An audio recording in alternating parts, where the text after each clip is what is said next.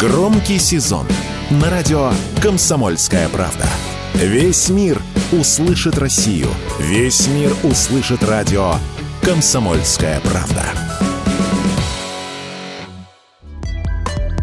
С 1 октября 2023 года военнослужащих ждет самое большое повышение выплат за последние десятилетия. Денежное довольствие увеличивается на 10,5%, то есть действующие военнослужащие будут получать более высокую зарплату. Размер пенсии военных тоже вырастет. Кроме этого, индексация затронет и тех, чья служба приравнена к военной. Сотрудников Росгвардии, полиции, органов внутренних дел, ФСИН, противопожарной службы и таможни, руководства органов Федеральной фельдъегерской связи.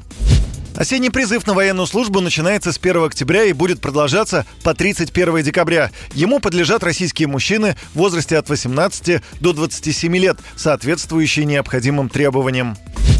С осени начнут действовать сразу несколько изменений, касающихся работы банков. С 1 октября система SWIFT останется легальной только для международных операций. Денежные переводы внутри страны должны происходить только посредством отечественного программного обеспечения.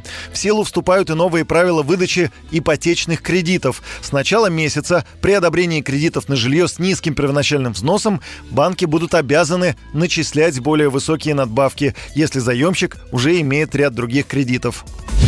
Двухфакторная аутентификация станет обязательной для входа на портал госуслуг. Если гражданин пока еще ее не настроил, то при запуске приложения система автоматически станет предлагать подтверждение входа с помощью смс-сообщения. Поменять настройки можно в личном кабинете на платформе. Если пользователь потерял доступ к номеру телефона, который был изначально привязан к аккаунту, менять данные придется при личном визите в МФЦ.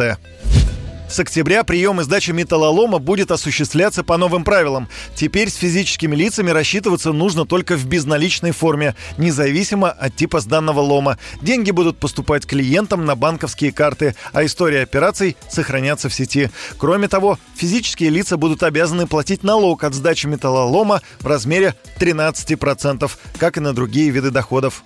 Юрий Кораблев, Радио «Комсомольская правда».